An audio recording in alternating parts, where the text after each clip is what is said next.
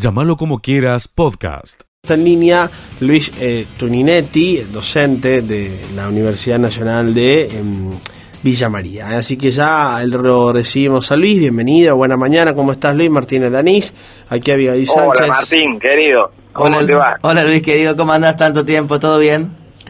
Todo bien. Bueno, Luis, bienvenido, ¿eh? buena mañana.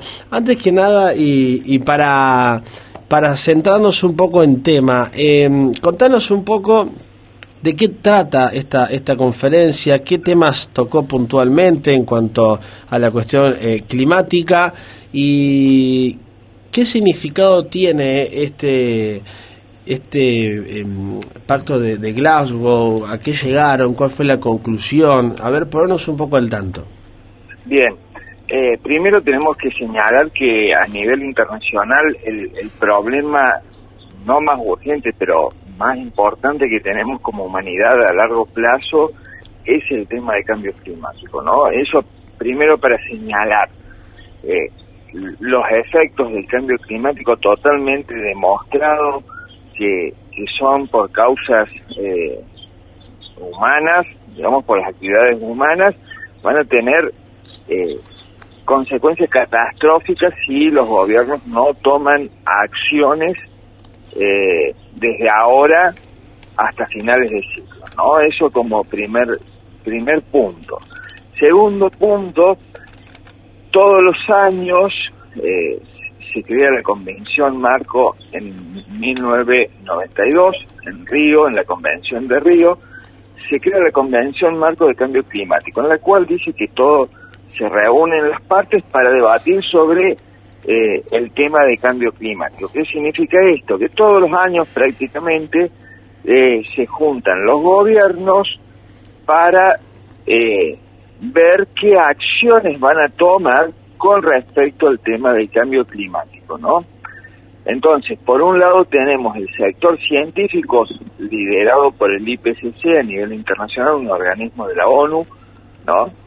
Y por el otro lado, el, la Convención Marco, que son los políticos que toman decisiones a nivel internacional con respecto a esto, ¿no? Mm. ¿Y cómo llegamos a Glasgow? Este año. Claro. Llegamos a, a, a Escocia, en, en, la reunión de Escocia, con una advertencia por parte de los científicos eh, que si no se toman medidas, a pesar de todas las promesas que hicieron los gobiernos y suponiendo que se cumplieran, porque todavía eso es lo peor, ¿no? Eh, ni siquiera ni siquiera todavía se han cumplido y están lejos de cumplirse, a finales de siglo estaríamos en una temperatura de 2.7 grados por encima de la industria. ¿Está? Para la gente que no conoce del tema, 2.7 implica no no el apocalipsis como si fuera una película, ¿no? Pero eh, una configuración del mundo muy distinta a la cual la conocemos tanto en la social como económica. ¿Está?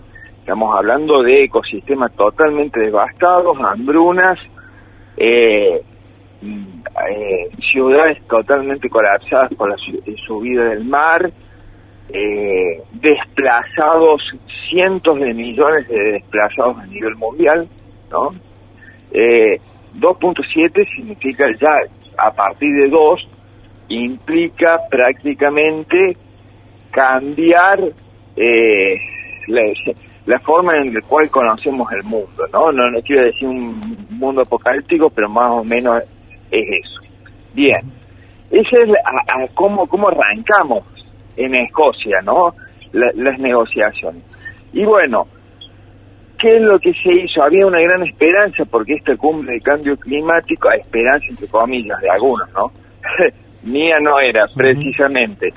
Eh, porque todos los años pasa aproximadamente lo mismo, en la cual los negociadores de los países eh, empiece, arranca más o menos bien y luego comienza a empantanarse, se logran acuerdos muy, muy parciales y terminan con unas declaraciones muy de, muy bajo nivel de impacto. Imagínense que los últimos cuatro o tres días estuvieron debatiendo si ponían, eh, si el carbón debía ser eh, eh, una declaración nomás, ni siquiera es una acción, ¿no? Una, una promesa, una declaración, tres o cuatro días para poner que el carbón debía disminuirse su uso lentamente o debía disminuirse su uso, uso drásticamente, digamos. Esos fueron cuatro días de discusión con respecto a una declaración, repito, ¿no? Ni siquiera es una un objetivo o algo así. Así que bueno, la verdad que las, las, las perspectivas siguen siendo malas, se lograron algunos eh, acuerdos con respecto a un gas de efecto invernadero que es el metano, muy muy pobre por cierto, y las estimaciones indican que de acuerdo a todo lo que se consiguió eh, en la COP, eh, más o menos, eh, todavía eso son cálculos extremadamente complejos y se van a ir sacando durante el año, pero se estima que a finales del siglo estaríamos en los 2.2 grados. Bien, Luis Cortito, para aprovechar el tiempo ya que nos queda, cuando vos haces referencia, porque acá parece que se juntan a, estos 200 países, creo, que le integran, eh, país más, país menos, eh, pero que a cosas concretas, eh, poco. A perspectiva a futuro, poco. Me da, me da a, sabor a eso. Cortito, ¿qué acciones determinantes tienen que tomar los gobiernos? Cuando vos hablas de acciones del gobierno, los gobiernos tienen que accionar. ¿Cuáles son las acciones y por qué es tan difícil accionar frente a un tema que es sumamente complicado y que sabemos todo, más o menos que, que, no, que debe, debe ser tomado, debe ser tomado en serio y que muchas veces no se toma en serio? Yo te voy a decir el por qué. El 1% de la población. ese, ese es el problema.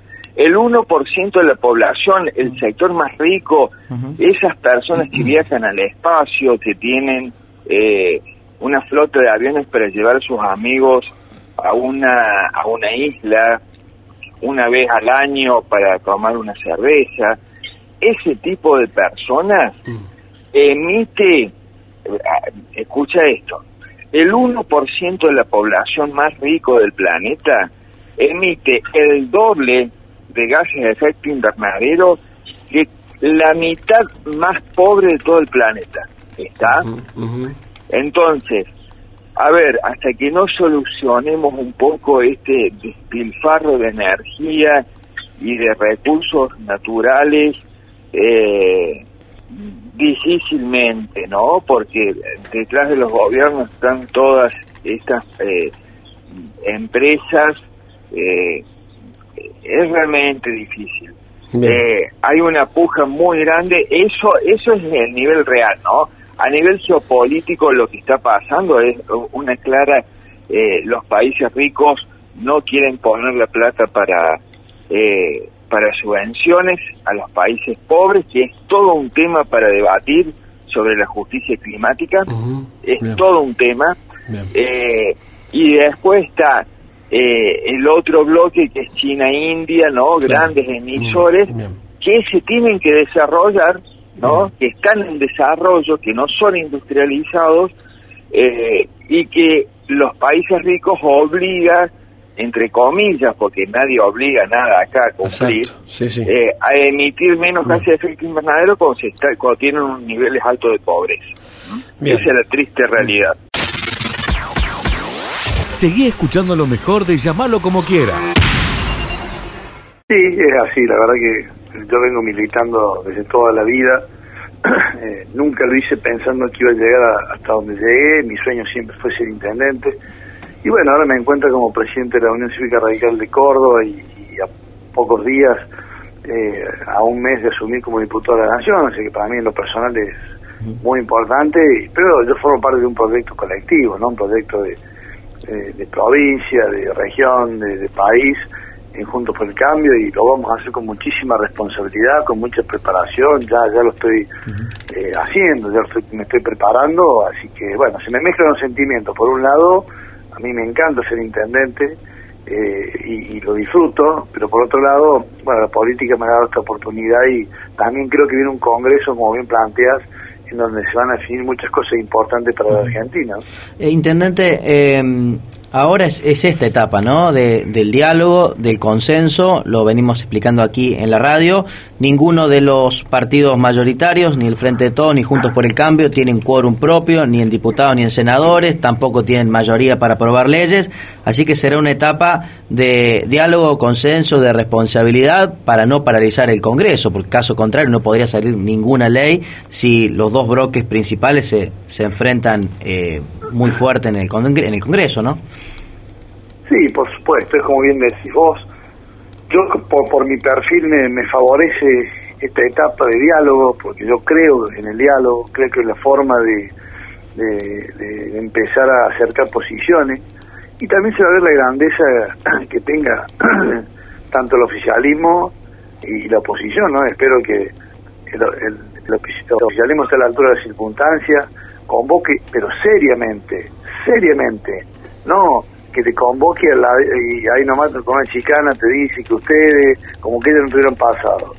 Y la oposición tiene que tener la grandeza de entender que la gente votó muy fuerte en contra de este gobierno eh, nacional, pero pero bueno, no, no le ha dado ningún cheque en blanco ni, nada nada por el estilo. Nosotros venimos de, equivocarnos también en muchas cosas en, en hace dos años atrás eh, y tenemos la gran oportunidad ahora para para, bueno, reformularnos, haber aprendido, demostrar a la sociedad que, que estamos un escalón más arriba, que no, no vamos a entrar a dinamitar eh, el Congreso como a veces cuando fuimos gobierno hizo la oposición, pero bueno, todos estamos expectantes que de una vez por todas el peronismo a nivel nacional se haga cargo de sus errores, reconozca sus errores, sus equivocaciones, no entienda que hay que redoblar la apuesta, como ha hecho muchas veces el peronismo cuando perdió la legislativa, sino por el contrario.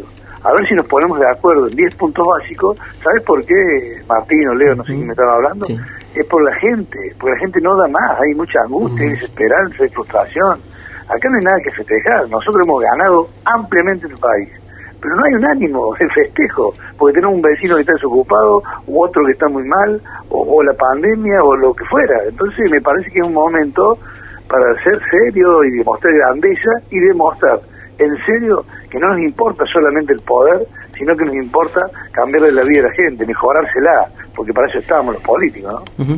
Sí, ese es el, un poco el mensaje, ¿no? Eh, tiene que ser este, de diálogo, consenso, solidaridad, comprensión, porque ya no tiene sentido, ¿no? Seguir agrandando la, la grieta, seguir manteniéndonos distanciados ante esta realidad que, plantea, Intendente. Ya veníamos de una crisis antes del, del 2019, de hecho, el oficialismo de aquel momento, junto por el cambio, pierde la, la elección justamente por, por la, la gestión.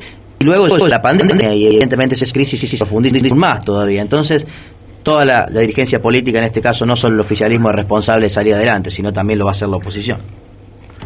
No, pero por supuesto, pero yo lo que entiendo es que nosotros, a ver, nosotros nos hacemos cargo, decimos sí nos equivocamos, por eso perdimos. Lo que sí falta es que el oficialismo reconozca que de, desde que gobernaron ellos también, se han mandado cientos uh -huh. moscos para hablar, perdóname, que hable bien llano, hasta que no entiendan, porque lo que peor que puede, le puede pasar al país es que ellos no quieren convencer que es el camino correcto. Y, y no ya lo escuché al presidente que nos quiere convocar para decir bueno firmemos juntos porque como ustedes endeudaron bueno si no sacamos a chicana.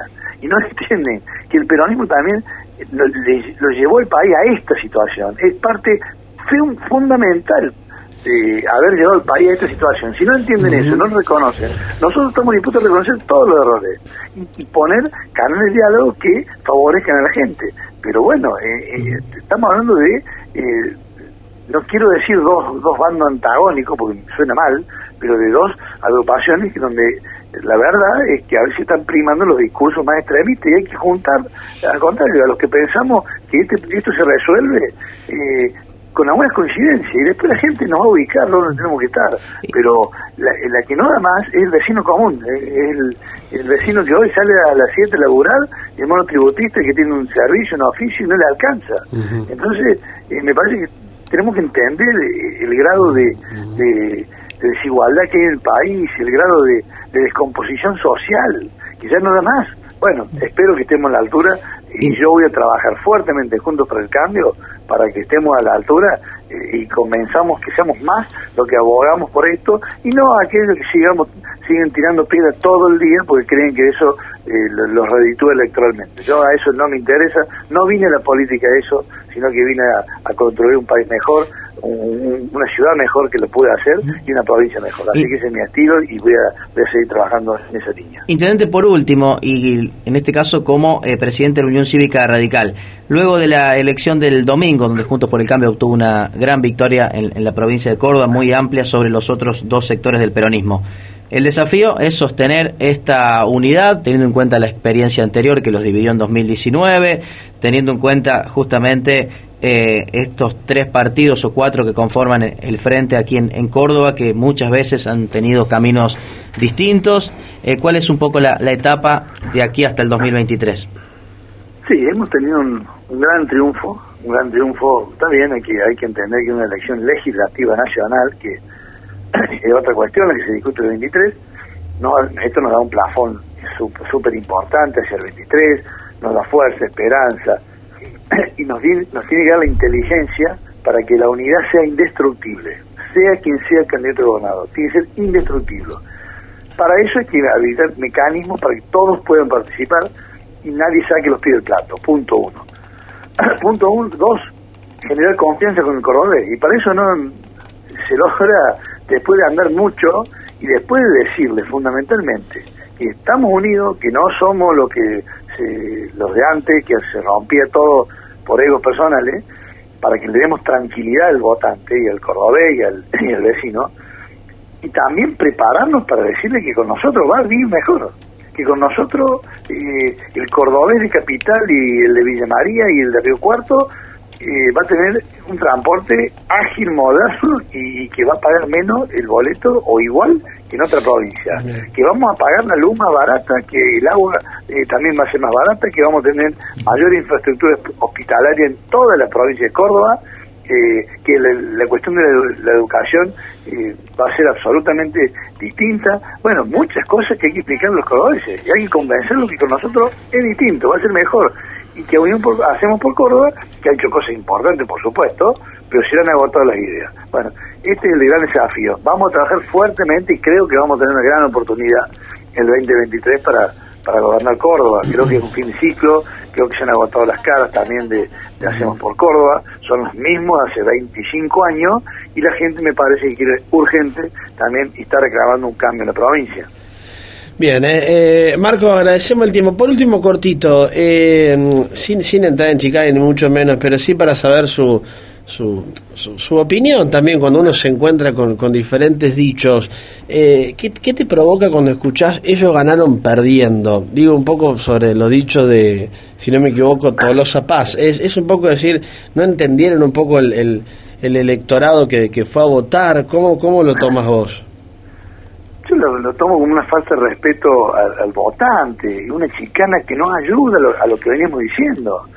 ¿Qué mejor cuando perdés decir, yo he perdido, he ganado? Cuando pierdo voy a, donde fuera, si es una interna, a saludar mi, mi, mi adversario que me ganó. Eh, lo más lógico en política es, no sos más débil, no sos peor porque perdés y sos el mejor del mundo porque ganás.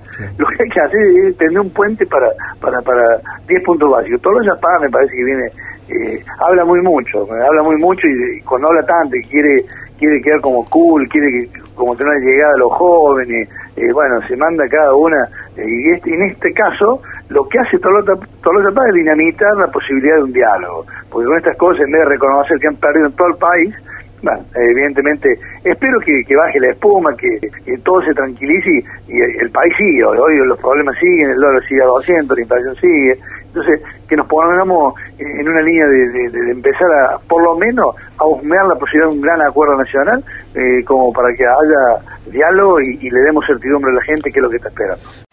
Sigue escuchando lo mejor de llamarlo como quieras.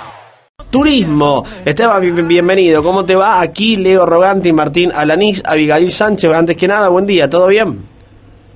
Hola Leo, Martín, Abigail, un gusto de escucharlos, ¿cómo están? Muy bien, es gusto de charlar con, con vos nuevamente aquí en, en la mañana. Bueno, a ver Esteban, por un lado, situación, gracias a Dios, epidemiológica que acompaña, nos preparamos para el último fin de largo del año y después ya casi que estamos en condiciones de largar, creo, Esteban, una excelente temporada de verano, ¿no? Sí, la verdad que comparto lo que estás diciendo. Eh, siempre de la agencia eh, estamos siempre con una información que, que sea adecuada, objetiva.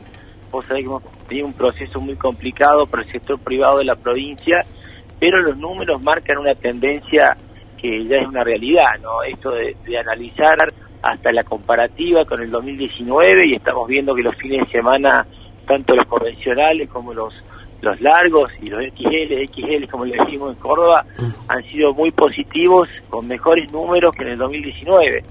Y bueno, y algo similar podría llegar a pasar este fin de semana largo que viene, que es el último del año, como bien recién indicabas.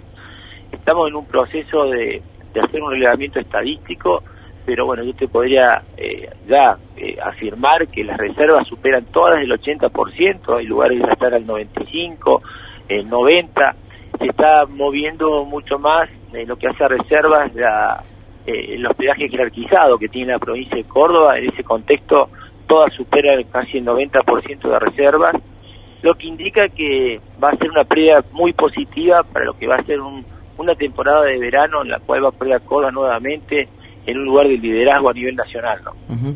eh, Esteban, ¿y esta nueva temporada de, verano eh, arrancará nomás en, en, los primeros días de diciembre, ya con movimiento en nuestra provincia, mediados de diciembre para las fiestas?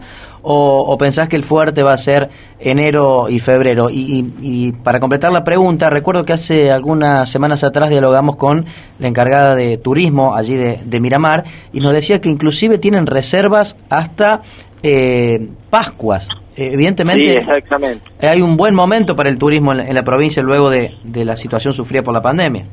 Totalmente, ha cambiado para siempre la historia del cordobés con su territorio, ¿no?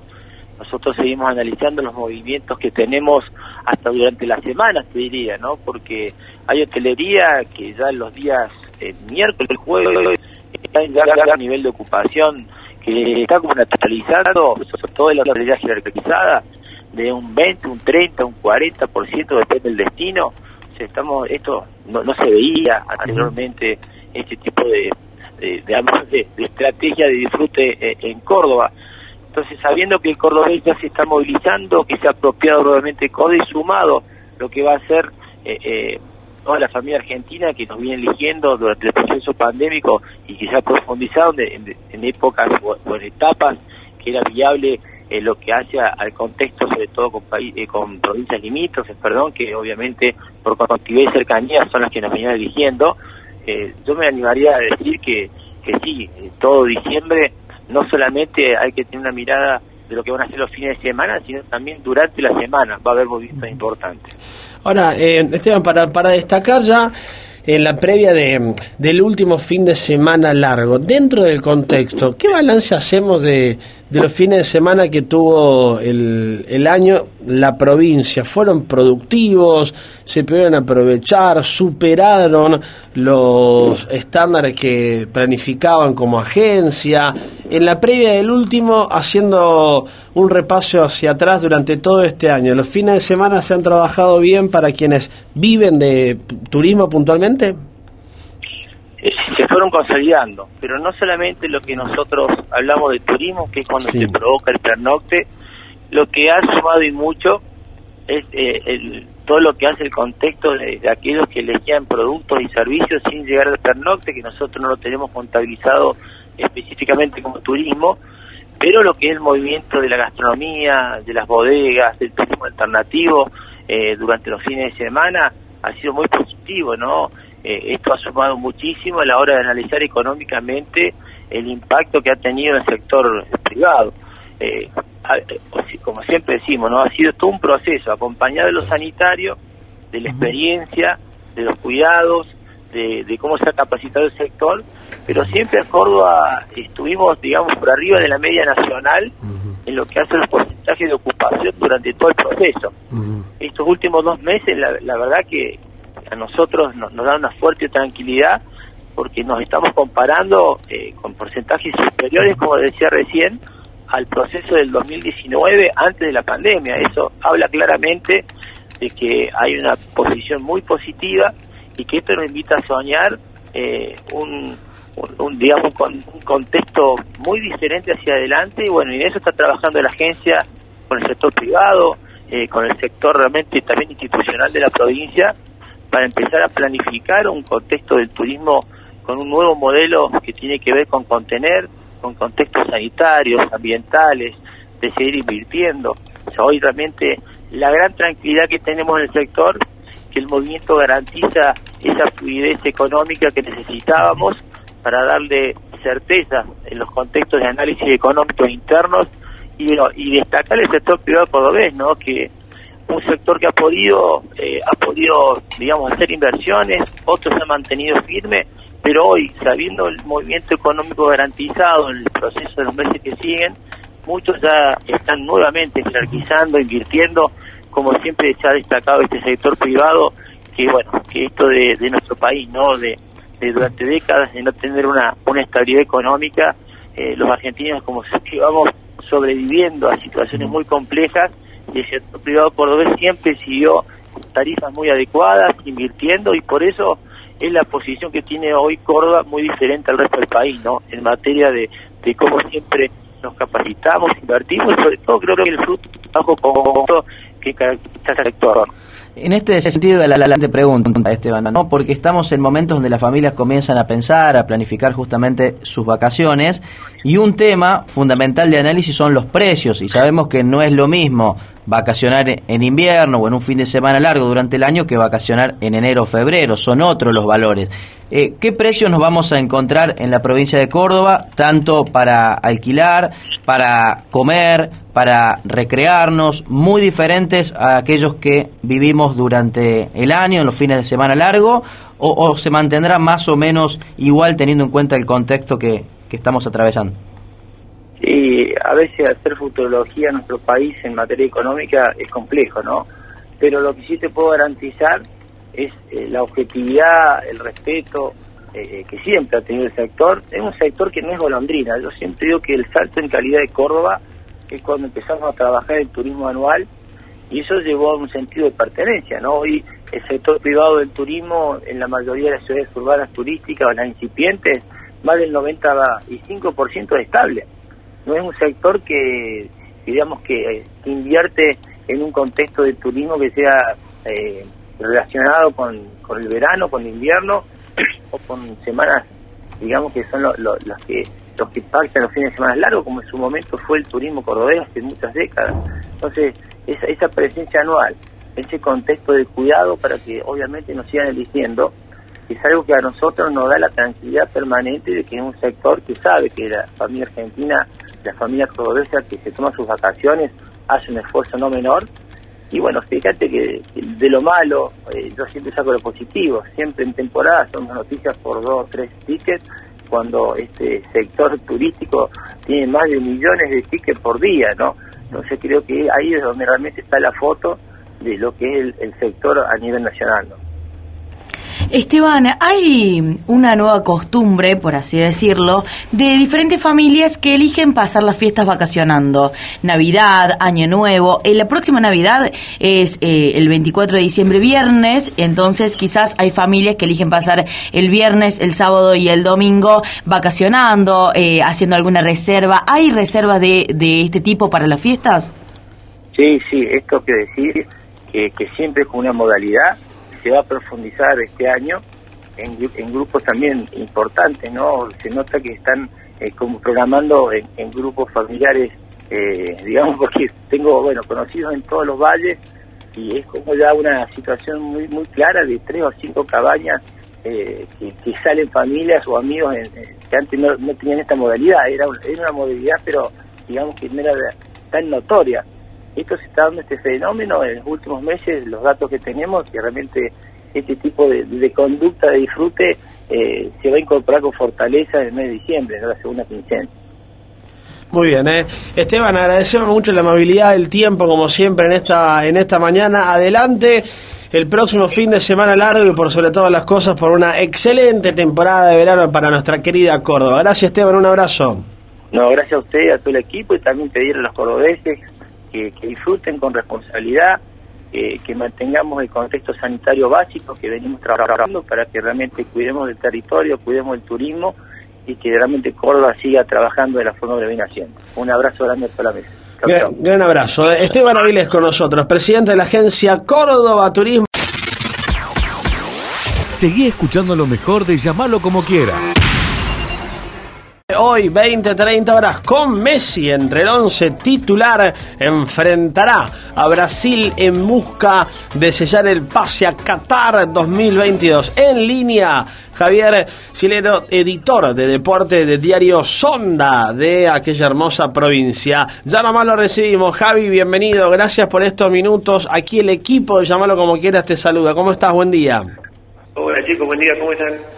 Muy bien, muy bien. eh. Bueno, a ver, contanos un poco la todo el movimiento que ha generado eh, la llegada de la selección argentina en la previa de un partido por el- eliminatorias, pero que no es un partido así nomás, porque sí con cualquier selección de Sudamérica, sino ni más ni menos que el clásico entre Brasil, Argentina, Argentina, Brasil. ¿Cuáles son las novedades por allá, Javi? Bueno, el primero, contarte que hace prácticamente un mes el tema de hotelería está todo colapsado. Eh, por ejemplo, los hoteles donde están Brasil y Argentina eh, tienen 3, 4 días solamente disponibles para las elecciones. Eh, el tema de las entradas ha sido, más allá que ha sido una revolución eh, por el furor de la gente, ha sido un caos. Eh, tuvieron que adelantar el, la hora del- del- de la venta porque no se podía, ya no se podía contener a la gente, hubo corridas, gente que perdió la plata, gente que fue hacia las boleterías corriendo, buscando la entrada, gente que se quedó sin entradas a pesar de haber hecho la cola.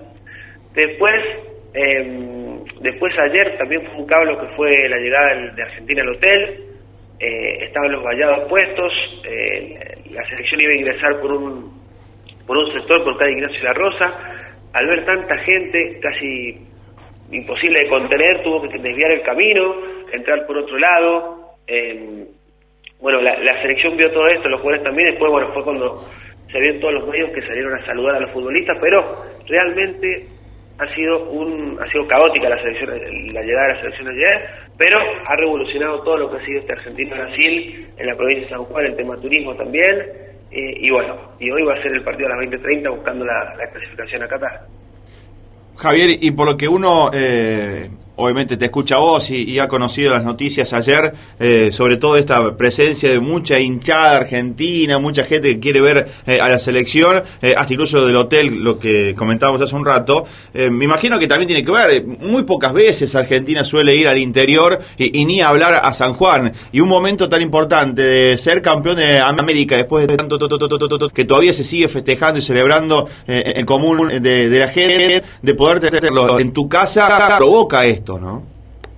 Sí, sí, sí, sí, la verdad que sí, Argentina, bueno, hacía dos años que no venía, eh, no, venía, fue en el 2019 la última vez, pero claro, fue un amistoso con Nicaragua, ¿no? O sea, los partidos que ha jugado acá Argentina, excepto Colombia por eliminatorias, eh, no han sido amistosos fuertes y, y por los puntos solamente el de Colombia y este, y al ser Brasil genera otra otro furor en la gente, eh, se, se agolpa, la gente quiere quiere tener una foto de Messi, quiere tener algo, incluso ayer que a mi entender los dos operativos de seguridad, el de las entradas en el Villicún y, y este en el hotel, han fallado totalmente porque se ha visto la policía desbordada por la gente, eh, incluso varios se saltaron las vallas, tuvieron que, que traerlo y contenerlos porque se fueron hacia los jugadores. Realmente no se salió más de las manos porque no tu- tuvo suerte ayer el operativo, ¿no? Pero me parece que ahí también falló un poco el tema, más allá obviamente de lo que decís vos, toda la pasión y las ganas de la gente de volver a ver a la selección en un partido que es la primera vez que viene a San Juan y que es eh, la cuarta provincia de la República Argentina que recibe este clásico. Exacto, una de ellas en su momento fue con Maradona dirigiendo rumbo a Sudáfrica eh, en el Mundial de 2010, donde pierde 1-3 en, en Gigante de Rosito, así en Rosario, eh, y ahora poder contar con, este clásico allí eh, de Argentina-Brasil en San Juan. Buenas noches, viento sonda en el momento que la selección salió a, a aplaudir y a recibir ese cariño, ese afecto de la gente en el hotel. ¿Cómo está en este momento? ¿Qué se espera para la noche en cuanto al clima? Eh, el de ayer, bueno, fue un viento, un viento sur. Al principio se esperaba que fuera zona porque eh, sobre el, sobre el mediodía, sobre la siesta, hubo más o menos 35 grados de temperatura. Se esperaba que sobre las 5 de la tarde viniera ese, ese fuerte viento sur con ráfagas de 100 kilómetros por hora. que llegó sobre las ocho y media más o menos, por eso la selección eh, se tardó mucho en aterrizar, incluso se decía que podía hacerlo en Mendoza. Eh, Brasil terminó aterrizando, aterrizando cerca de las 11 de la noche y, y hoy está tranquilo, hoy la, la temperatura ha descendido, está pronosticado do- de 13 a 15, a 15 grados hoy, así que uno imagina que, que- que ya no va a haber un- el viento como ayer, que acá por lo menos es típico, sobre todo cuando es el viento sonda. Eh, ayer fue viento sur, pero generalmente el viento acá es algo normal casi de todos los días. Imagino que cuando Scaloni dijo Messi juega, se ha generado también un revuelo en, en todos ustedes, los periodistas, ¿no? De poder poder eh, ver un partido de, de Messi también allí, más allá de que Neymar eh, sea baja para Brasil, no vamos a tener esa rivalidad de, de Brasil-Argentina con Neymar eh, y con Messi en cancha, con dos amigos, pero en lo deportivo genera mucho más también tenerlo ambos. Me imagino que todo eso genera también un condimento extra para esta pasión que, que hablamos permanentemente cuando la selección juega, sobre todo en este año, y lo mejor para, para San Juan, para esta noche. Y imagino que pensando en esta Argentina, que puede ganar y ya clasificarse al Mundial esta misma noche. Sí, yo creo que genera todo Messi. El ahí nace todo, de las veces que ha venido Argentina y no ha venido él, eh, si bien la gente va a ver la selección, no es lo mismo. Y Messi, bueno, llega acá a San Juan por cuarta vez, sí, ya tuvo dos veces anteriores y también eh, tres veces anteriores. Y, bueno, una vez aquí, en un amistoso anterior al, al, al Mundial de Rusia, sufrió una pequeña lesión que tuvo que salir. Así que eh, todo lo, lo ha considerado Messi. Y si venía Neymar, obviamente era eh, mejor aún. Y, y bueno, para eso tiene que, bueno, Argentina ganar, y bueno, se le tiene que dar tres resultados, era Colombia, eh, también Ecuador y, y Uruguay, está difícil, pero bueno, eh, todos tienen la expectativa de verlo a Messi, eh, es Brasil, es el clásico, puede clasificar, entonces se juntan varios condimentos, como decís vos, que hace que, sea todo más apasionante. A las 2 de la tarde, más o menos, dos y media, estarían previstos las, los ingresos al, al estadio, eh, así que se espera una, obviamente el estadio lleno, con un show previo y también posterior. Eh, se ha preparado, un- se ha montado un lindo espectáculo en el estadio del Bicentenario que ha sido remodelado a nuevo, nunca había tenido estas refacciones, incluso cuando se inauguró en el 2011 nunca fue pintado, nunca se le mejoró la iluminación y, por este partido ha sido remodelado nuevo. Bueno, dos preguntas me quedan, Javier, la podés hacer eh, lo más si- sintética posible si querés.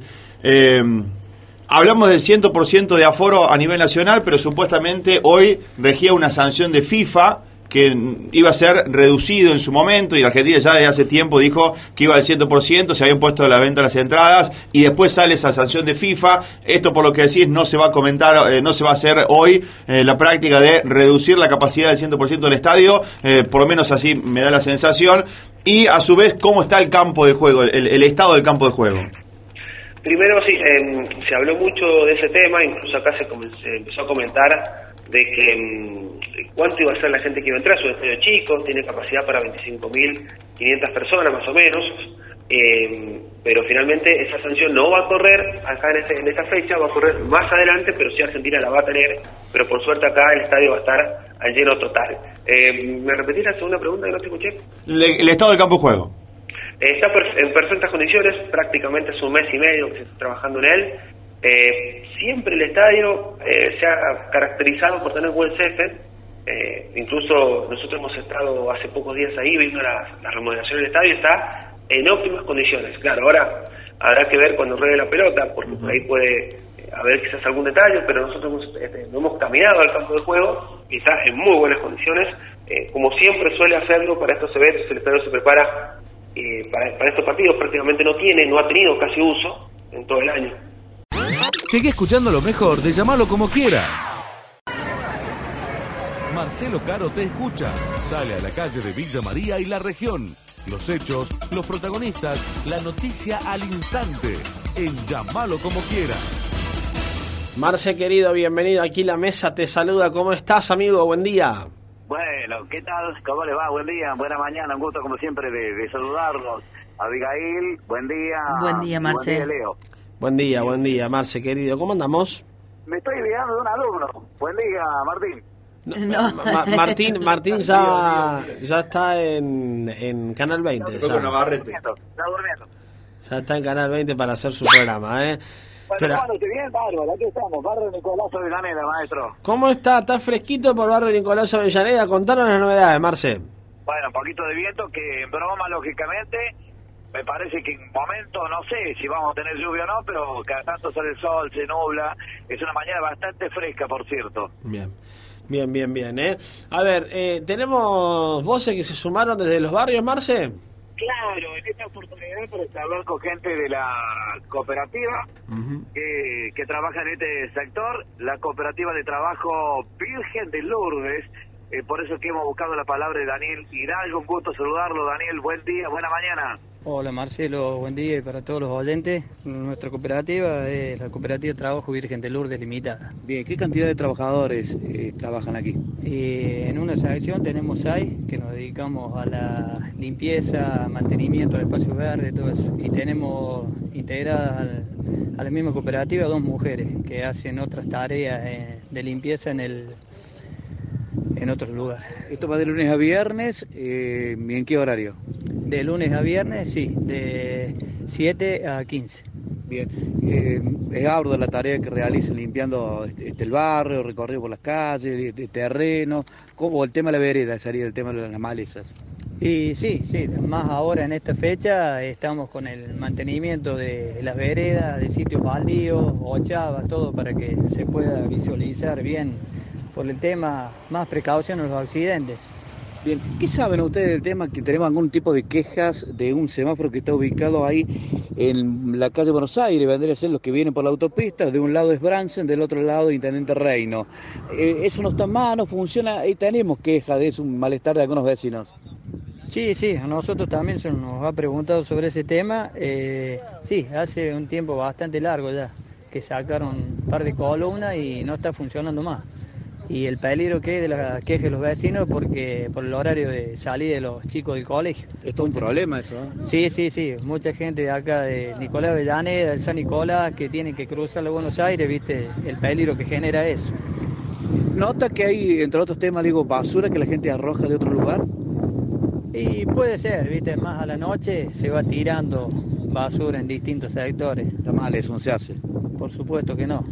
Por eso tiene su punto limpio o los lunes acá pasa el recorrido municipal en el San Nicolás y, el, y acá en este barrio Nicolás Avellaneda. Se puede juntar, dejar en un solo lugar y después la gente de la municipalidad se encarga. Muchas gracias por atendernos. Buena jornada de día martes. No, gracias a vos por la nota y muchas gracias. Bueno, Daniel Hidalgo, quien pertenece a la cooperativa de trabajo Virgen de Lourdes, eh, esto es en barrio Nicolás Avellaneda, que recorren este, los trabajadores diferentes sectores y también hay mujeres eh, para el tema de la limpieza en diferentes calles de estos barrios que acabo de mencionar, Leo. Llámalo como quieras, podcast.